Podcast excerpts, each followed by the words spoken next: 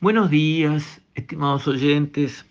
Quisiera referirme hoy de la situación argentina, otra vez y lamentablemente. Y lo hago porque Argentina es un país, quiera que no, importante para el Uruguay y para la región. Lo fue, lo es y lo será. Cada vez menos en cuanto a lo que puede aportar de positivo, eh, de ser un buen parcero comercial, cada vez menos desde ese punto de vista pero sigue siendo un impacto de imagen para todos. ¿Por qué? Porque, bueno, Argentina en el mundo es conocida. Si Argentina estuviera en el sudeste asiático como Myanmar, les prometo que jamás hablaría de la Argentina. Pero está al lado nuestro y es muy conocida, por ejemplo, en Europa, menos en Estados Unidos, pero tiene todavía una imagen de glamour, el polo, los grandes jugadores de fútbol, tiene una imagen, la carne argentina se considera eh, la mejor del mundo, aunque la mitad de las veces no puedan cumplir los contratos porque han incumplido hasta la cuota Hilton, que vale 25 mil dólares la tonelada, se han cansado de no poder cumplir su cuota Hilton por el desastre del manejo de su economía que viene sucediendo. Bueno, por todo eso que Argentina es conocida, que Argentina suena, que, que de Argentina se habla, es que tener un vecino en este grado de, retroceso, con esta situación tan patética en su política, esta conducción tan ruin de su economía, no es bueno para la región, no, no es algo que ayude a nadie. Por supuesto, derrumba las expectativas de los argentinos de tener eh, un futuro eh, venturoso pero no solamente eso, sino que a los vecinos no nos ayuda en nada tener eh, un país al lado en tal situación de deterioro creciente.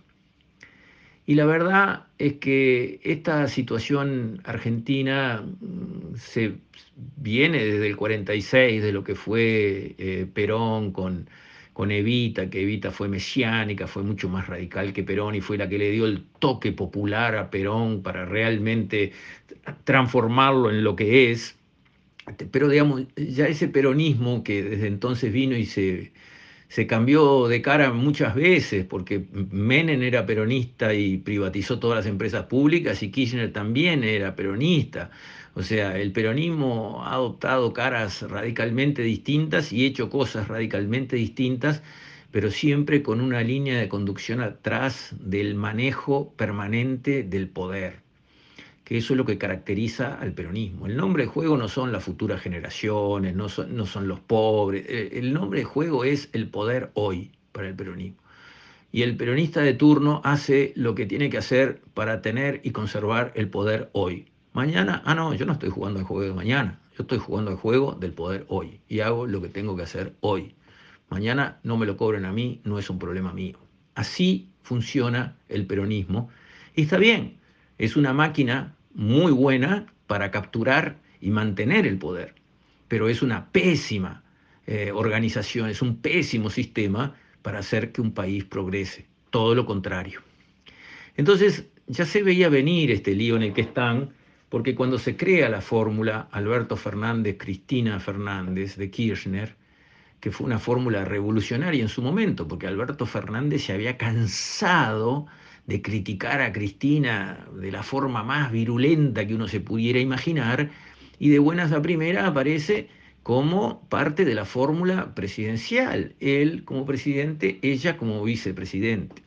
Y ya entonces, cuando se armó esa fórmula sorpresiva, pero ganadora, se decía en la Argentina, sin Cristina no se puede ganar, pero con Cristina no se puede gobernar. Y fue exactamente así. Porque Cristina es una política, eh, digamos, sagaz, es una persona sin escrúpulos, no tiene ningún problema en respetar la ley peronista del poder hoy, tiene una visión del manejo de la economía, del populismo más rancio y más radical, vamos a repartir plata rápido para todos, que así tenemos votos y después veremos. Claro, en ese reparto primero llegó la mía, ni que hablar, eso ha sido también norma, y bueno, ya están ahí, ¿no? Los juicios y, y los fiscales haciendo alegato que a uno le dejan los pelos de punta. Pero esa manera de hacer política, Cristina la quiere imponer desde su posición de vice, donde no podría imponer nada, sin embargo, con su maquinaria política, con la cámpora, esa organización agresiva y radical manejada por su hijo, con eso este, han empujado y empujado, a, erosionando el poder del presidente al grado máximo, al grado extremo, buscando que se hagan las cosas a su manera, porque entienden que esa es la manera para gobernar y tener el poder hoy. Eso ha llevado, digamos, a la debacle económica del país. Y, digamos, Guzmán, que fue un ministro de Economía que por lo menos sabía de economía, aguantó lo que pudo, negoció con el fondo como pudo y trató de llevar el barco económico en un rumbo que no fuera demasiado eh, eh, alocado y se cansó y se fue. Después vino Silvina Batakis, que no tenía, digamos, obviamente el calibre como para manejar nada menos que un país como Argentina en semejante tormenta y duró un mes y se voló, porque los mercados le dijeron con esta señora ni hablar, con esto todo va a pasar peor y mucho más rápido.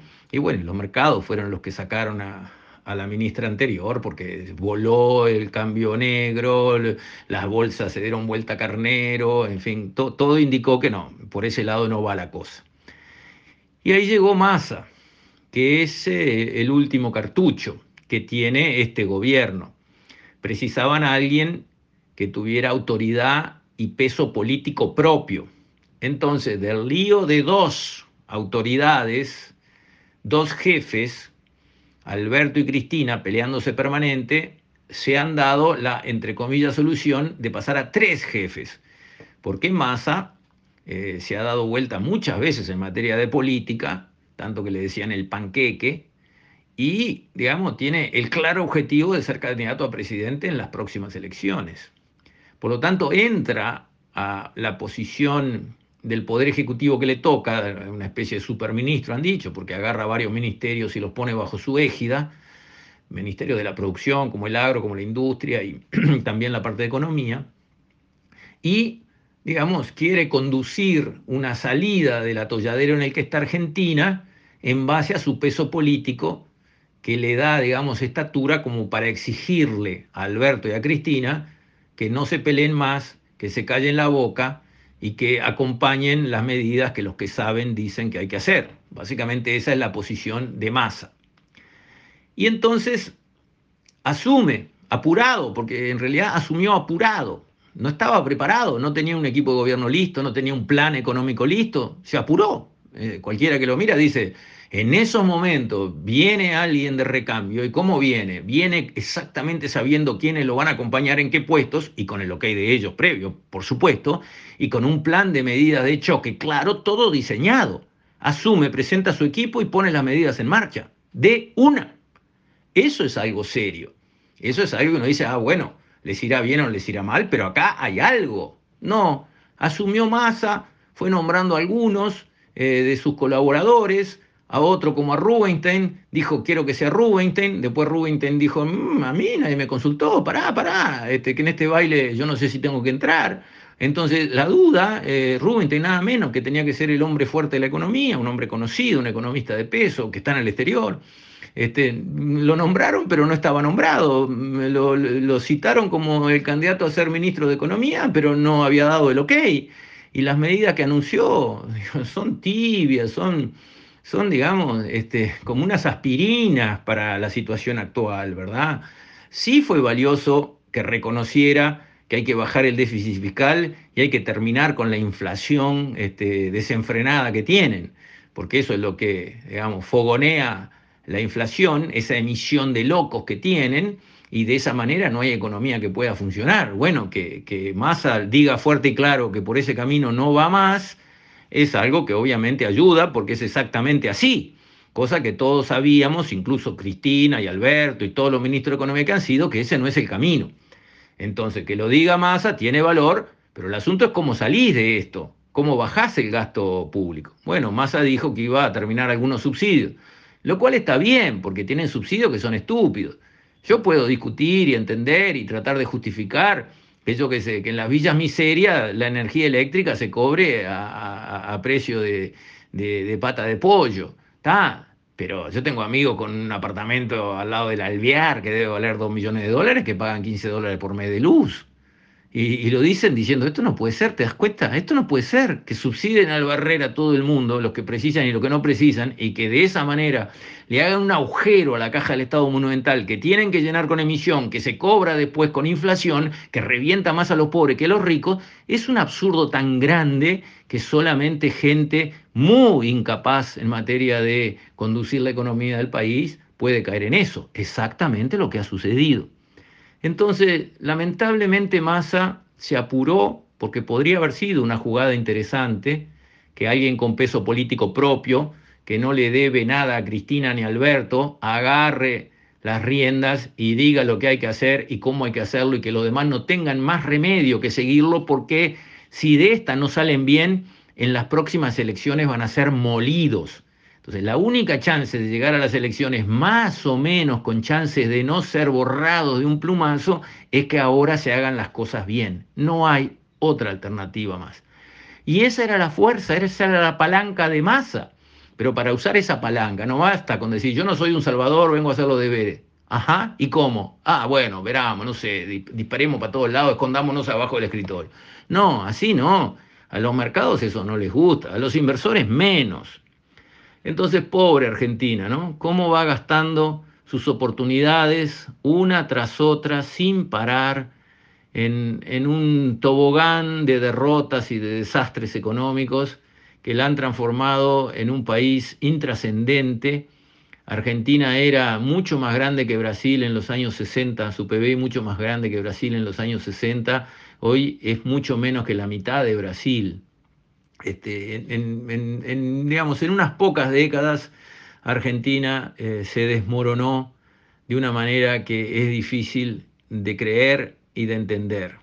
Y duele mucho por lo que decía el tango, la vergüenza de haber sido y el dolor de ya no ser. Con esto, estimados oyentes, me despido. Hasta mañana, si Dios quiere.